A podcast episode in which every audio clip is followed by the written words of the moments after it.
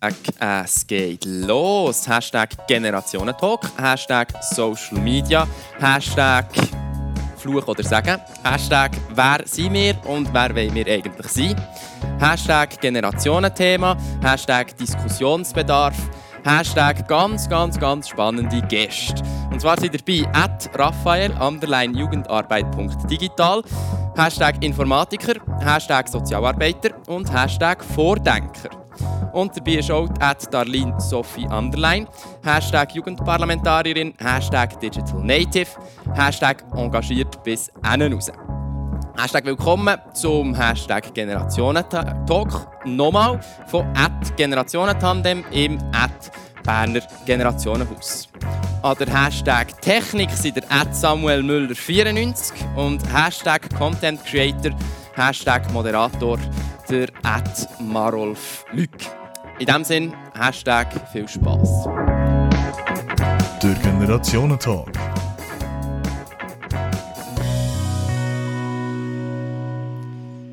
Merci vielmals, seid ihr da bei diesem Generationentalk von und das Generationentandem über Social Media und über Selbstwert, also unser eigener, unser eigener Wert, den wir empfinden und Social Media zusammen. Geht mal die erste Frage, was für soziale Medien konsumiert ihr so? Darlene. Zuerst natürlich vor, vorher voran Instagram. Ich habe einen Facebook-Account, aber der schläft. Und ich habe Twitter neuerdings, den versuche ich auch recht zu nutzen, aber irgendwie halt doch nicht so aktiv wie Instagram. Ich nutze Social Media vor allem äh, LinkedIn und, und äh, YouTube und TikTok und ganz wenig Instagram. Mhm. TikTok, das ist aber etwas für die Jungen, nicht? okay. Ähm, lassen wir mal so stehen. Was für Influencer jetzt auf Instagram bezogen oder so, was, was für Profile sind da so im Trend bei euch? Ja, sie nennt sich Venetia Lamanna zum Beispiel. Die habe ich mega gerne. Das ist eine britische Influencerin, die sehr viel über Fair Fashion postet. Und ja, das interessiert mich sehr. Oder zum Beispiel Daria Dara, Daria Daria. Das ist auch ebenfalls eine, die sich sehr für Fair Fashion einsetzt. Ich glaube, das sind so meine beliebtesten Accounts. Ich habe jetzt ja gerade Zeit zu überlegen, aber eigentlich gibt es keine Influencer, die ich aktiv folge. Mhm. Warum nicht? Es hat sich nicht ergeben bis jetzt, dass das nötig ist. Was, was müsste so ein Profil haben für dich, dass du sagst, oh, das möchte ich jetzt gerne konsumieren auf Social Media? Also Leute, die ich kenne, die ich natürlich folgen. Und das ist auch interessant, gerade um zu sehen, was sie so arbeitstechnisch machen. Darum auch LinkedIn. Ich brauche es vor allem für das. Das ist super nützlich, um relativ schnell einen Überblick zu kriegen, was so, was so läuft. Darlene? Ja, ich glaube, Sie müssen sich ein hm, das ist recht schwierig. Also eben, sie müssen sich für die Themen interessieren, die mich auch interessieren. Das ist Politik, eben, das ist faire Mode, äh, das ist irgendwie Natur. Sie sollten mir irgendwie vielleicht so Ausflugstipps geben, das ist auch etwas. Oder Kochen, das tue ich auch sehr gerne. Oder irgendetwas mit Kaffee zu tun haben und mir zeigen, wie es geht, irgendwie ein schönes Herzchen zu machen. Dann bin ich zufrieden. Mhm. Und jetzt ist es ja so, also auf Social Media, wenn wir jetzt Instagram hier auf meinem Handy auftun oder so, da gibt es ja mega, mega, mega, mega viele Sachen, oder, die man konsumieren könnte. Wie sucht ihr euch das konkret aus? Wo, was schaut ihr genau an, wenn es darum geht, etwas auszupicken aus dieser Menge? Hm. Über andere Kontakte, die ich schon habe. Mhm. So, so ergibt sich das eigentlich, würde ich sagen. Überall. Und wahrscheinlich auch Algorithmen. Also gerade YouTube oder tut äh, relativ zuverlässig auch andere Content dann vorschlagen von dem, was man schon konsumiert hat. Mhm. Ja, TikTok auch, ja. wir haben so eine Informatik eigentlich da, wo, wo sich sehr, sehr intensiv mit dem befasst hat, noch bevor eigentlich Facebook und so überhaupt gegründet ist worden. Kannst du uns kurz erklären, wie funktioniert so ein Algorithmus genau? Also das weiß ich nicht, ich habe noch nie so einen Algorithmus programmiert, das ist relativ kompliziert, aber wenn man TikTok konsumiert, dann äh, tut sich das auch relativ schnell erschließen. Er achtet darauf, welche Videos schaut man wie lange an. Und dort ist interessant, dass er das mehr gewichtet, als wenn man etwas liked oder kommentiert. Es tut einem nicht auf das Aktive äh, setzen, sondern vor allem auf das, was man unbewusst macht. Wie lange zögere ich, bis ich zum nächsten Gang, wie oft ich es wiederhole, wenn ich es schaue. So. Und das geht ziemlich schnell bei äh, TikTok. Und dort ist interessant, dass äh, der Algorithmus von TikTok das ist eine sehr erfolgreiche Plattform, funktioniert ein bisschen anders als der von YouTube. Nämlich TikTok auch immer wieder Videos einstreut, die eigentlich sich nicht ergeben aus dem, was man schaut. Es sorgt für Abwechslung. Man kommt ab und zu etwas Neues. Also sage jetzt nicht nur ich aus Erfahrung, sondern es gibt auch äh, so Studien, die das beweisen, dass eigentlich durch, durch Mischung von TikTok ist grösser als bei YouTube. YouTube wirklich nur immer genau das wiederbringt, was man schon gesehen hat, bis es eigentlich langweilig wird. Mhm. Das ist noch ein interessanter Unterschied. Sehr, sehr spannend. Darin, wie sieht es bei dir aus? Wie, wie schaust du, was du konsumierst? Ich glaube einfach die, die ich irgendwie mal gefunden habe, wahrscheinlich haben die Person etwas postet von dieser Person und dann habe ich gefunden, ja, Mama, das würde mir noch gefallen. Sicher auch gesponserter Inhalt, das kommt auch immer wieder mal, ein Foto von jemandem, äh, wo mir einfach als Werbung angezeigt wird. Ähm, ja, aber sonst wechsle ich gar nicht so oft. Ich bin sicher nicht die, die so durch die Empfehlungsspalte durchscrollt und schaut, bis sie jemanden findet. Irgendwie habe ich für das nicht so viel Zeit. Okay. Ähm, jetzt mal, Darlene, geht mal zu dir. Wie hast du das Gefühl, wie fest beeinflussen beeinflussen die, die sozialen Medien als Digital Native, der mit dem ist aufgewachsen Sicher beeinflussen sie mich. Also sie bringen mich auf Themen, die mich vielleicht vorher noch gar nicht so beschäftigt haben oder sie bestärken mein Interesse an diesem Thema. Ähm, aber zum Beispiel Fair Fashion ist jetzt nicht etwas, was wir hier auf der Straße oft sehen oder oft thematisieren. Das geht irgendwie ein bisschen unter. Aber jetzt mir, bei mir auf Social Media ist das ein mega grosses Thema und äh, das hat mich sicher sehr beeinflusst. Und das ist eines von vielen Beispielen. Mhm. Und hast du das Gefühl, es war eigentlich nur positiv, gewesen, die Entwicklung oder der Einfluss, den Social Media auf dich genommen hat? Ich denke sicher nicht. Aber da findet wahrscheinlich sehr viel unterbewusst statt, also was ich gar nicht so merke. Ähm, vielleicht ist irgendjemand mal halt in den Ferien, genau, und ich sitze daheim und jetzt das Gefühl, ja, es wäre jetzt eigentlich schon cool, wäre ich auch dort. Aber irgendwie ist es eben auch etwas, wo mir nicht so auffällt und dann gleich irgendwie da ist, so ein Gedanke im Hinterkopf, es wäre doch irgendwie auch cool oder ähm, ja, die hat jetzt es geschafft, ist jetzt irgendwie dort, und das wäre auch schön, wäre ich auch dort. Das muss jetzt nicht ein Ort sein, aber vielleicht hat die irgendwie äh, so nicht ein Hobby, das mir gefällt, das ich auch schon mega lange möchte machen. Und das ist dann auch irgendwie auch ein bisschen enttäuschend oder ähm, ja, ist vielleicht mein Selbstwert ein bisschen gemindert, wenn ich so etwas sehe, wenn wir bei diesem Thema sind. Und was machst du dann? Hm. Also dann erinnere ich mich wahrscheinlich an die Sachen zurück, die ich dann gleich auch habe. Also, was ich eigentlich heute doch cool erlebt habe. Und dann ist es eigentlich schon ein bisschen wieder besser. Mhm, okay. Was denkst du bei dir, Raphael, wie fest haben die sozialen Medien Einfluss auf dich genommen oder tun das immer noch? Also jetzt, so wie du gerade gesagt hast, sicher einen Einfluss. Oder? Man sieht halt, was alles äh, Schönes gibt, wie schön das Leben ist von vielen Leuten, aber auch wie aufregend und dramatisch. Und ähm, das beeinflusst einem, auch selbst wenn man das natürlich reflektiert und weiß, das ist ja nur Social Media. Und wenn man Leute kennt, dann relativiert sich zusammen. Man sieht, auf Social Media sieht es gut aus, aber im echten Leben gibt es noch andere Seite, die man dann nicht sieht auf Social Media, recht oft. Ähm, aber es beeinflusst einem trotzdem sicher, dass man das Gefühl hat, vielleicht noch, dass man denkt, man sollte miteifern. Das, der, der Aspekt, der, der, der, der gibt es sicher, zum, zum Teil auch, auch jetzt bei mir.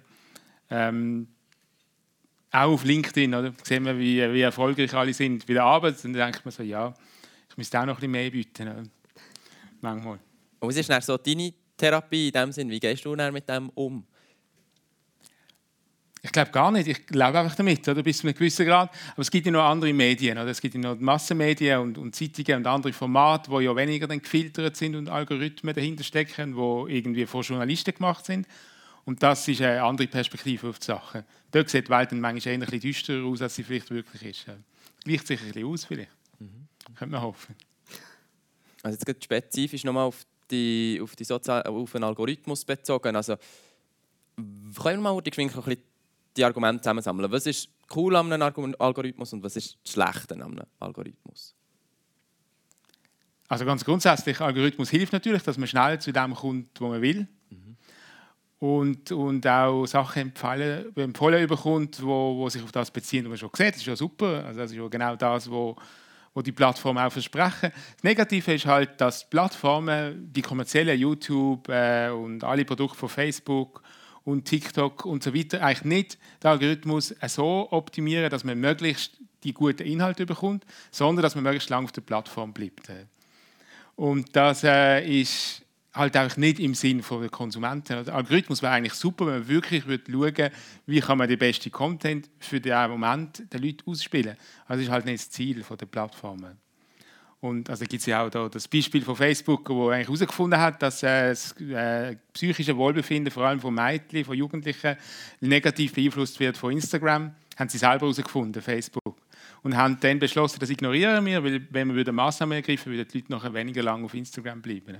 Da hat es ja so eine Whistleblowerin gegeben, die das nachher rausgegeben das, das hast du sicher gehört. Und das ist das beste Beispiel, das machen alle Plattformen, nicht nur Facebook. Weil sie halt mit möglichst Geld verdienen.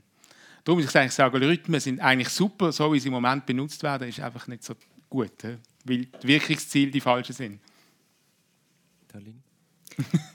ja, also ich genieße das eigentlich auch, wenn der Algorithmus bei mir funktioniert und ich sehe, ja, ich kann noch mehr Kaffeevideos und noch mehr Kaffeefotos anschauen und ja, also eigentlich so wie in ein Thema eintauchen, das ist recht cool, aber wir kommen sicher auch noch auf Nachteile sprechen, wo man eben auch recht gut merkt. Mhm. Kannst, kannst du Genau, also zum Beispiel, wenn ich einer bestimmten Partei folge auf Instagram, weil ich mich politisch also, engagiere, dann kommen auch immer wieder Fotos von denen und dann immer wieder Leute, die, die doch das auch cool finden.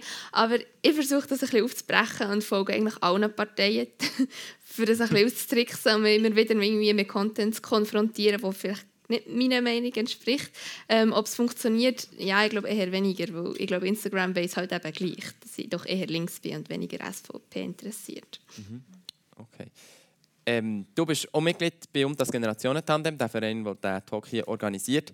Darum meine Frage jetzt mal an dich, Darin, was denkst du, wie ist das so der Unterschied generationenspezifisch? Also, die ältere Generationen ganz anders Social Media konsumieren als jüngere oder eben vielleicht gleich nicht? Ich denke schon, dass es sicher etwas ist, was man nicht täglich fünfmal aktualisiert. Also ich glaube jetzt nicht, ähm, dass die, die Instagram nutzen, und wir haben ja recht viele Mitglieder beim und Ältere, die Instagram haben, dass die fünfmal am Tag schauen, was jetzt Neues ist gepostet wurde. Und wir Jungen doch eher schon. Das gehört einfach zu der Routine dazu. Man macht das fünfmal am Tag, behauptet es einfach mal so.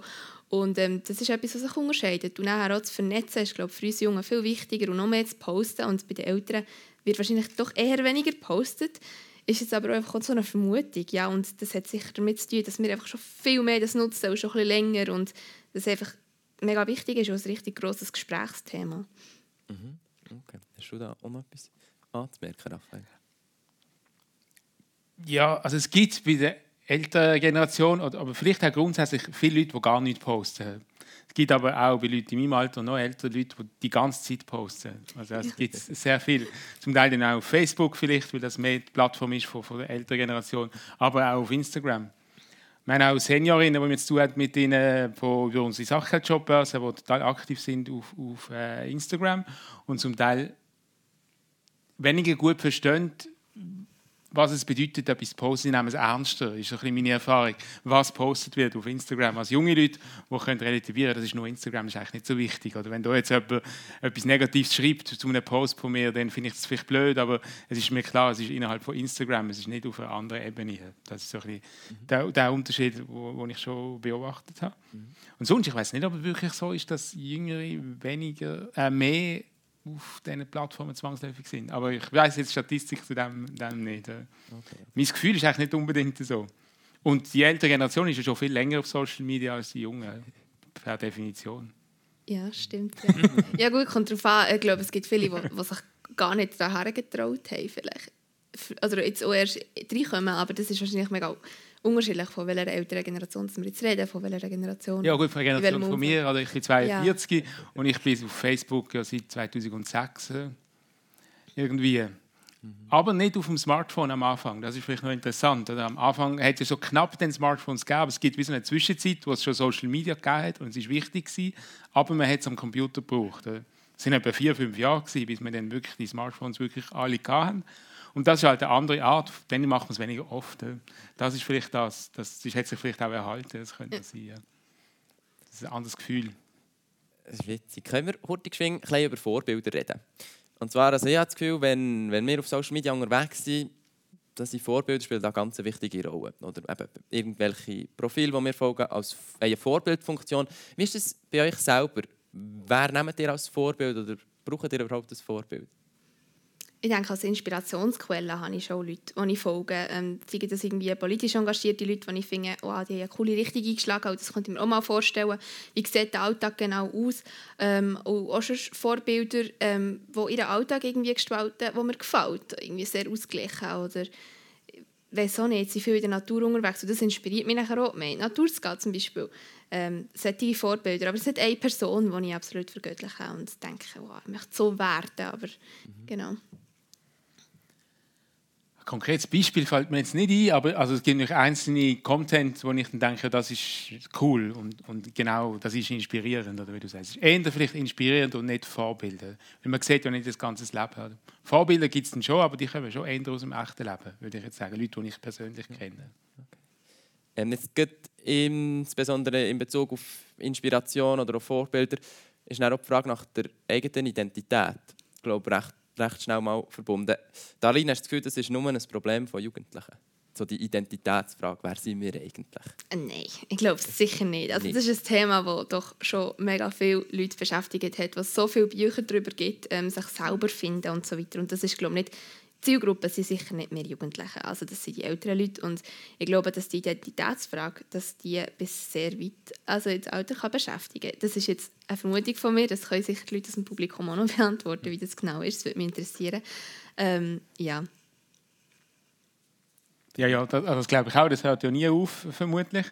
Ähm, also es ist ja sicher so, dass in der Jugend gibt's, äh, fluktuiert die Identitätsfindung stärker, oder? man wird sich mehr umorientieren, schneller und schon rein, weil sich einfach entwickelt, ganz von Natur aus.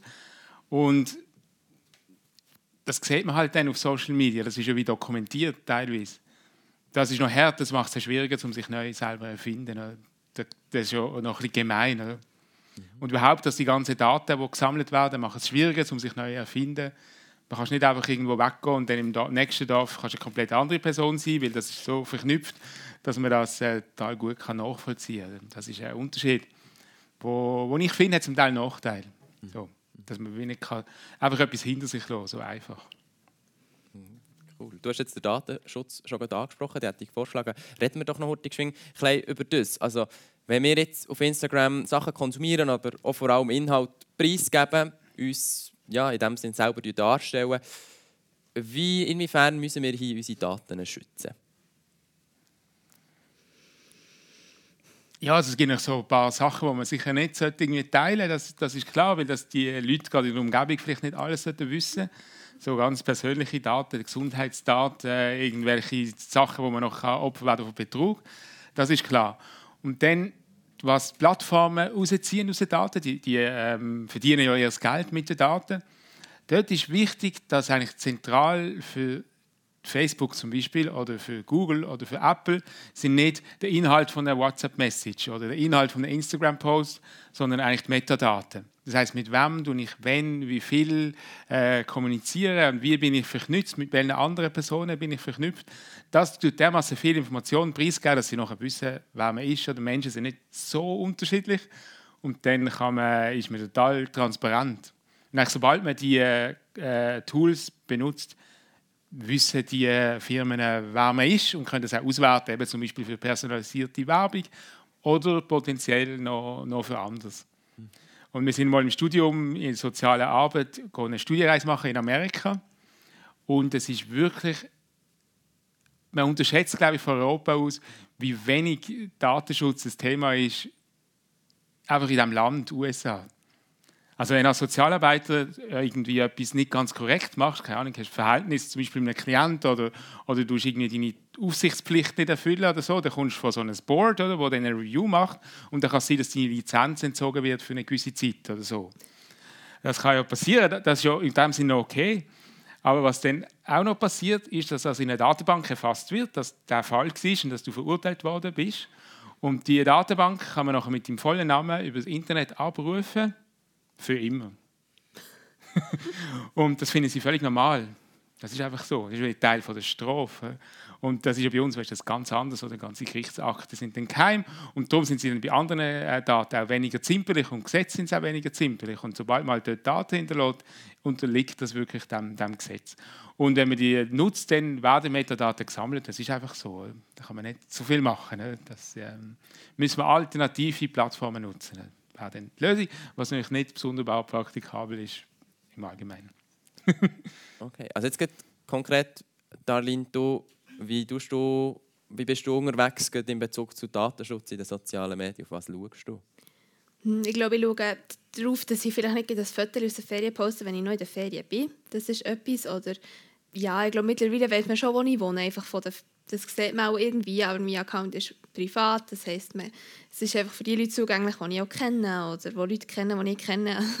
also ich denke jetzt nicht, dass ich die absolute Vorreiter, also Expertin bin im Datenschutz, aber ich versuche doch irgendwie nicht zu viel zu Preis zu geben. Ja. Und vielleicht nochmal, Raphael, was, was sind jetzt konkret Gefahren, wenn jetzt solche Metadaten gesammelt werden? Also, wo ist näher wie ein Risiko hier da für uns Konsumenten? Ja, das ist nicht so klar, oder? effektiv, was das Risiko ist. Es gibt so ein bisschen die Perspektive, ja, das ist eigentlich egal. Oder?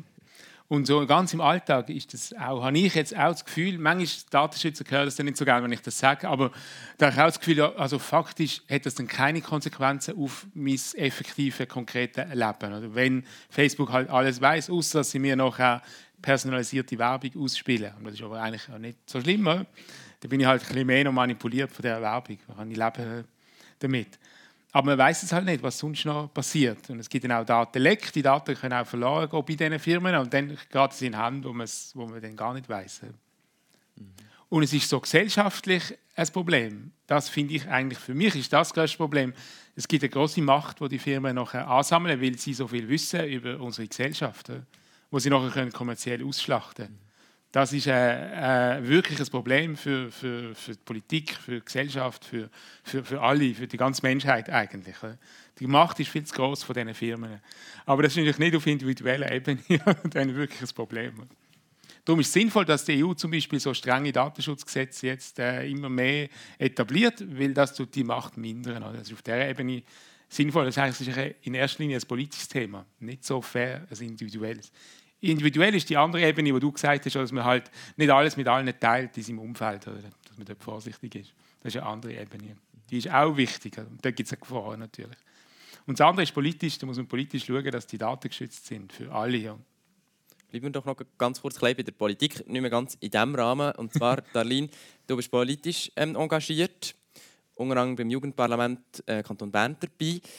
Wie braucht ihr dort die sozialen Medien? Wie könnt ihr die zu eurem Nutzen machen? Am aktivsten sind wir jetzt auf Instagram und dort informieren wir eigentlich die Leute, die uns abonniert haben, über die Events, die anstehen, über das, was passiert ist. Wir posten Fotos von unseren Events. Ähm, wir informieren über Abstimmungsvorlagen oder informieren über das, was die Mitglieder auch gemacht haben. So ein bisschen, ähm, ja, wir waren jetzt im Grossrat und haben unsere Forderungen übergeben zum Beispiel. Wir sind jetzt nicht sehr, sehr aktiv, eben ausser es ist sehr viel gelaufen. Und sonst hätten wir eigentlich auch Twitter, aber dort auch ein bisschen weniger. Wir haben YouTube, wo wir zwischendurch mal etwas aufladen. Aber ich denke schon, dass wir über Instagram am meisten Leute abholen können. Oder TikTok, aber auf das sind wir noch nicht aufgesprungen. Okay, also wir sind schon ein bisschen in Richtung Vorteile von Social Media. Ähm, du hast dich sehr, sehr fest auch mit diesem Thema befasst in deinen Arbeiten, Raphael. Was ist so das grösste Potenzial, das soziale Medien uns bieten? Also ich meine, das ursprüngliche Versprechen, um jetzt aus Generationenperspektive zu reden, so Ende 90er Jahre, als das Internet dann sich etabliert hat, ist schon dass jetzt alle können mit allen reden und alles ist gleichberechtigt und jeder hat die gleiche Stimme und ist nicht mehr abhängig von den Massenmedien. Und das ist schon eigentlich, das gibt es ja immer noch ein bisschen. Und, und, das, und auf Social Media ist das unter Umständen noch ein bisschen einfacher, weil man wirklich auch ohne technisches Wissen einfach kann, äh, etwas äh, mitteilen kann. Und eigentlich ist man gleichberechtigt mit, mit allen anderen, auch mit den ganz Mächtigen. Das ist, das ist super, das wird dann ein bisschen äh, reduziert von diesen Firmen, die jetzt halt den Social Media Space dominieren. Aber wenn wir das ein bisschen zurücknehmen und mehr wirklich wirkungsorientierte soziale Medien haben, wo wirklich das zum Ziel haben, Menschen zu vernetzen, das ist super. Du kannst auch Nischen finden. Du kannst auf, auf äh, sozialen Medien Gleichgesinnte finden, auch wenn es gar nicht so viel davon gibt. Und wenn du irgendwo bist, in, Thun, in Winterthur oder in Zürich, dann findest du vielleicht niemanden so einfach gerade in dem Umfeld. Und dann kannst du super einfach jemanden finden auf Social Media oder ganze Gruppierungen finden. Und das funktioniert ja auch. Und das ist viel einfacher, auch für Jugendliche, um ihre Nische zu finden. Das ist super. Und du hast immer deine Freunde in deinem Hosensack dabei, das ist auch echt cool. Du kannst nicht jederzeit eine Message schreiben.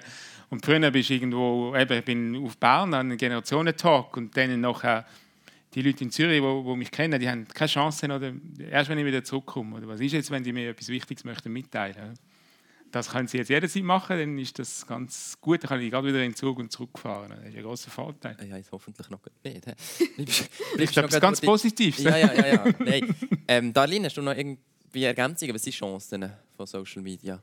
Ja, also ich glaube, Raphael hat schon sehr viel erwähnt, ähm, wo ich eben nutze, in dem Sinne, dass man Leute kann, mit sich mit Leuten austauschen kann, die man sonst im Alltag nicht trifft.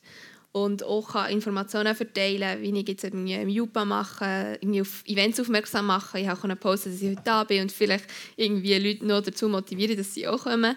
Ähm, das ist eine Chance, eine grosse Chance, Leute mobilisieren und vielleicht auch aufmerksam machen auf gewisse Rechte oder Möglichkeiten. Oder, ja. Sehr cool. Ähm, ich möchte noch ein Thema anschneiden. Es geht ja insbesondere um einen Selbstwert in diesem Generationentalk. Und da ist ein grosses Thema Selbstdarstellung oder in sozialen Medien. Wie, wenn du einen Post machst, Darlene, auf was achtest du da? Wie, was sind wichtige Punkte? Dass es mir gefällt. dass es irgendwie ein bisschen farbig ist, dass es zeigt, ähm, also dass es mir zeigt und nicht irgendwie ähm, also mehr im Sinne von das, was mir gefällt und so, wenn ich mich identifiziere. Bei diesem Thema sind wir wahrscheinlich schon gewesen. Mhm. Und ähm, ja, dass es nicht Sachen zeigt, die ein den Regeln widersprechen, die man hat. So ein denen, nicht, also ja, denen, denen, den Regeln, die man nicht aufgeschrieben hat. Aber, ähm, ja, aber ich glaube, das ist sehr intuitiv. Also ich habe da sicher keine Checklist oder so. Also ich schaue einfach, ob es sich gut anfühlt, wenn ich das jetzt posten würde. Raphael, so deine Erfahrung als Jugendarbeiter, was ist so wichtig für, für Jugendliche, aber eigentlich, eigentlich für alle Generationen, wenn es darum geht, sich selber zu präsentieren? Also so konzeptionell kann ich sagen, Authentizität ist wichtig, oder? dass man etwas postet, wo, wo nicht fake ist. Also die Leute sind sehr sensibel auf das und dann funktioniert es auch nicht. Und dann muss man relativ viel posten, wenn man wirklich Sichtbarkeit haben und etwas entstehen. Genau. Und ich persönlich von mir, ich habe immer ein schlechtes Gefühl, wenn ich etwas poste. Ich mache es überhaupt nicht gern. Und ich mache es nur darum, wenn ich muss, für die Arbeit eigentlich. Ich das Gefühl das ist jetzt etwas, was man wirklich mitteilen der Welt. Bei unserer Organisation haben wir jetzt jemanden definiert, der Social Media Sachen postet. Dann mache ich äh, gar nicht mehr, außer ganz in seltenen Fällen. Aber das ist jetzt mich persönlich. Oder? Also für die Jugendarbeit, ich sage, ja, möglichst viel posten und wenn wir Ziele erreichen, möglichst posten und immer so spontan und so. Aber ich selber habe überhaupt keine Lust auf das und ich mache es auch nicht. Mhm. Also es, Diskrepanz. es geht auch um Authentizität und um unsere eigenen Werte, die wir eigentlich auch haben, die wir vermitteln. Ähm, was sind das im Moment für Werte auf den sozialen Medien, die da meistens vermittelt werden? Ganz generell gefragt in diesem Fall. Mhm. Also deine Erfahrung, wenn du jetzt dein Insta-Feed auftun? Ja, das ist eben nachher mein Insta-Feed und das ist sehr personell, weil, also persönlich, welche Werte der dominieren? Und das ist jetzt zum Beispiel Nachhaltigkeit, ähm, das sind so faire Arbeitsbedingungen, Verantwortung übernehmen, ähm, mitmachen, engagieren, mitreden, ähm, ja, so respektvoller Umgang, aber das sieht jetzt wahrscheinlich in dem Insta-Feed komplett anders aus, ja. Mhm. Also der inhaltliche Wert der Post ja, ist wahrscheinlich auch das, was in meiner Bubble als akzeptiert gilt. Also das ist noch, noch interessant, aber vielleicht auf der, was für Wert im Sinne von zur Selbstdarstellung hast du meinst ja also, so es, geht um beides es geht einerseits yeah. dass wir uns voll in eigentlich unserer eigenen Bubble ja befinden mhm. und die gleichen Wertvorstellungen die wir rausgeben eigentlich auch wieder zurückbekommen aber jetzt auch allgemein auf Social Media bezogen wie hast du gesagt, was für Wert in der Selbstdarstellung wird von ganz vielen Profilen so ein als gut empfunden und werden präsentiert? Also das haben wir am Anfang ja schon gesagt. Ich habe sehr vieles, was postet wird auf Social Media, ist positiv. Es gibt ja manchmal ab und zu Leute, die die Regeln brechen, die dann etwas, einen Schicksalsschlag irgendwie posten. Das gibt es auch, aber das ist nicht die Regel irgendwie. Das finde ich noch interessant. Ich weiß auch nicht, ob ich, ich, ich bin eigentlich auch der Meinung, dass man positive Sachen posten sollte. Das andere ist zu persönlich. Also ich finde auch, äh, ich glaube, ich sind auch, dass man nicht, doch nicht zu nach postet vielleicht. Jetzt in der, so in dem, wo, wo ich wahrnehme, oder auf Social Media. Das sind auch die Sachen, die, alle dafür wissen. Also kann so zu positiv sein? Sein. Ja, vielleicht, ja, man darf nicht bluffen, oder? das geht nicht. oder? Das, das geht auch also auf konzeptioneller Ebene nicht. Man darf ja nie eben bluffen. oder? Das darf, man muss bluffen, ohne dass man merkt, dass es blufft ist. Wie siehst du das? Ja, also ich finde auch, dass es schön ist, wenn jemand, jemand Positives postet, wo irgendwie steckt das oft mit guter Laune an. Also ich weiß jetzt bei der einen, die ist irgendwie oft gut gelaunt ähm, und postet dann noch so ein bisschen die gute Laune, aber gleichzeitig ist, gehört sie aber zu denen, die die Regeln brechen und mal sagen, okay, heute geht es mir eigentlich nicht so gut, aber ähm, genau, ich poste jetzt irgendwie etwas von der Natur oder so. Oder einfach wie, sie sagt einfach, dass es ihr nicht gut geht, aber trotzdem ist sie doch sehr zurückhaltend und erzählt jetzt nicht alles. Und ich glaube, das ist eigentlich ein recht guter Umgang damit, ähm, dass man gleich transparent ist und sagt, ja, jetzt heute ist weniger gut, aber grundsätzlich auch die schönen Seiten des Lebens zeigen. Und ähm, dass man so ein bisschen, ja, dass es so ein bisschen differenziert sieht, du als Abonnentin, ähm, genau, dass es eben beides gibt. Und dass sie genau das gleiche Leben führen wie wir eigentlich, die höheren Tiefen genau gleich erleben. Ja, genau. Also sogar als professionelles Insta-Profil müsste immer auch noch so ein bisschen einen persönlichen Touch haben, oder, damit es gut ankommt. Kannst du es noch ein bisschen beschreiben? Also Ja, eben, dass man dann zum Beispiel jemand postet, äh, ich habe mache ich jetzt eben nicht, aber ich könnte jetzt posten, ich bin hier im Generationentalk und dann kann ich morgen posten, ich gehe an diesen und jenen Anlass und dann müsste ich aber am Wochenende auch noch posten, jetzt bin ich wandern. oder? Und wenn ich das einfach weglasse, dann ist es nicht so gut. Es wäre besser, ich würde das auch noch machen oder? für, für, mein, äh, für mein Insta-Profil. Okay, also das ist der Generationentalk und das Generationentandem hier live aus der Kaffeebar vom Bern Generationenhaus mit der Darlene Pfister und dem Raphael Freuler. Ähm, ja, wir haben jetzt schon sehr, sehr viel über die sozialen Medien geredet, so ein bisschen über ihre Chancen und auch ein bisschen Risiken, die damit verbunden sind. Jetzt so für jeden von euch drei Statements oder drei Sätze, die ich anfange und ich möchte, dass ihr mir die fertig sagt. Das ist gut, Darlene, wir fangen schon mal an. Soziale Medien sind sozial, weil... Ich mich mit Freundinnen und Freunden austauschen kann, die ich vielleicht nicht jeden Tag würde sehen Raphael, soziale Medien sind asozial, weil. Weil sie ablenken von der realen Kommunikation. Ähm, Selfies vor dem Spiegel in der Insta-Story, Darlene, die findest du. Mega langweilig. Okay. Und Snapchat-Filter findet der Raphael. Kenne ich keinen einzigen. okay. okay, gut. Ähm, und der Insta-Account at Darlene Sophie Underline ist für dich. Ein Ausdruck von meinen Interessen. Und die Insta-Account oder die Insta-Algorithmus zeigt was an? dass ich mich zu wenig mit Insta auseinandersetze. Okay, gut. Aber sonst können wir auch den TikTok-Algorithmus nehmen. Das zeigt auch, dass ich ein Nerd bin. Okay, sehr schön.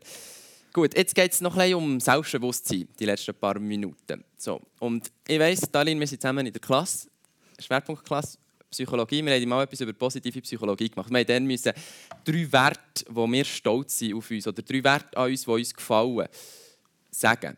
Das werde ich jetzt durch geschwind mit euch ausprobieren. Könnt ihr die drei Sachen sagen, die ihr findet, das mache ich gut? Du kannst sonst gut anfangen. Ehrlichkeit, Schnelligkeit, Flexibilität.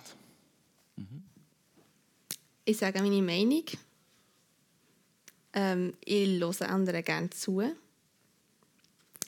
Und das dritte hatte ich vorher noch. Gehabt. Ähm, ich bin mutig. Okay, das sind alles sehr, sehr selbstbewusste Statements. Gewesen. Werden die von den sozialen Medien unterstützt oder geschwächt? Kommen vielleicht gar nicht so zur Sprache. Also ich weiß es nicht, wie das andere wahrnehmen, wo mir folgen, ob, ob, ob ich das so thematisiere. Ähm, aber ich denke, dass es dort um ganz andere Sachen geht. Ich behaupte jetzt mal oberflächlichere Sachen. Man sieht eben das Ferienfoto und der sieht man jetzt vielleicht nicht, äh, dass ich besonders offen bin oder so. Also, ja. Ja, voll, das bringt es auf den Punkt. Okay. Ähm, das heisst, Selbstbewusstsein an sich, ich frage jetzt das auch nochmal, schließlich ein Generationentalk, inwiefern ist das generationenspezifisch? Wer ist selbstbewusster, die Alten oder die Jungen? Äh, nimmt Selbstbewusstsein mit dem Alter zu? Das war meine Frage. Du bist älter, du kannst es vielleicht beantworten.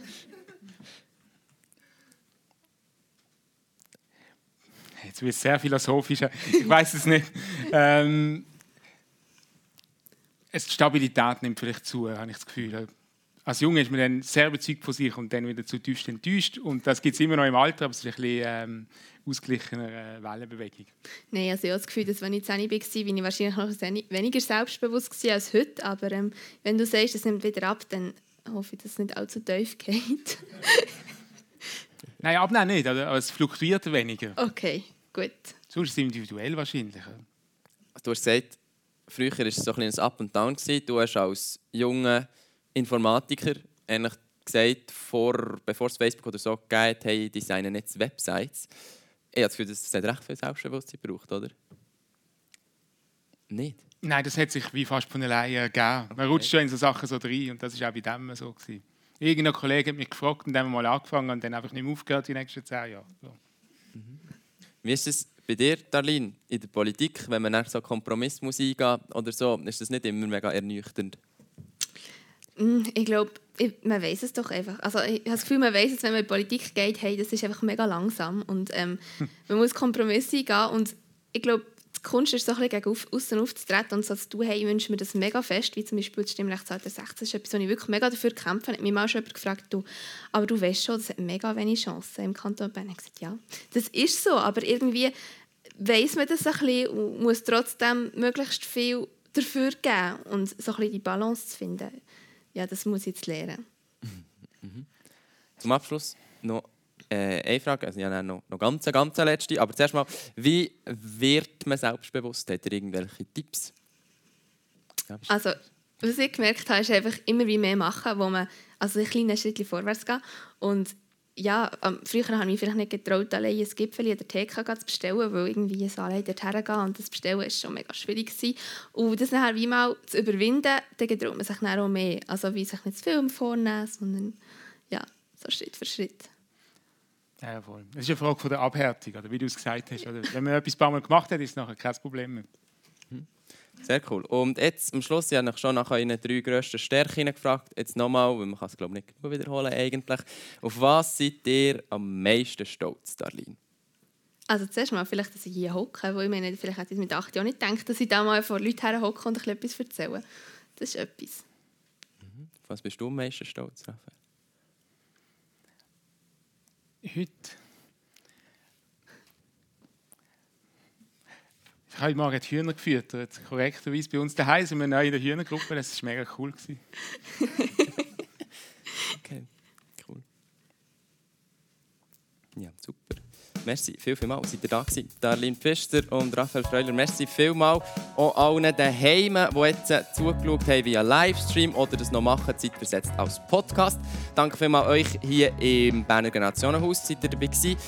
Und gang wie gang, jetzt noch ein bisschen spezifischer äh, Aufruf.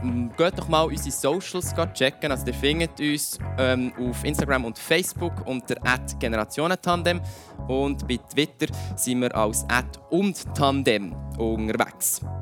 Dankeschön auch allen hinter den Kulissen, die hinter für den Generationen-Talk geschafft haben. Merci viel, viel mal für die freiwillige Arbeit. Redaktion und Moderation hat gemacht der Luc Marov, Technik Samuel Müller, Elia Heiniger und Tobi Mittermeier. Und wir gehen jetzt alle zusammen in eine Sommerpause auf die Malediven und posten natürlich den fleissig Fotos von den weißen Sandstränden. Nein, natürlich nicht. Aber wir äh, erholen uns trotzdem und genießen den Sommer. Wir sind am 30. August wieder da mit einem Talk rund um Verschwörungstheorien. Bis dahin, habt euch Sorge, lasst die Sonne scheinen. Tschüss. Der Generationentalk.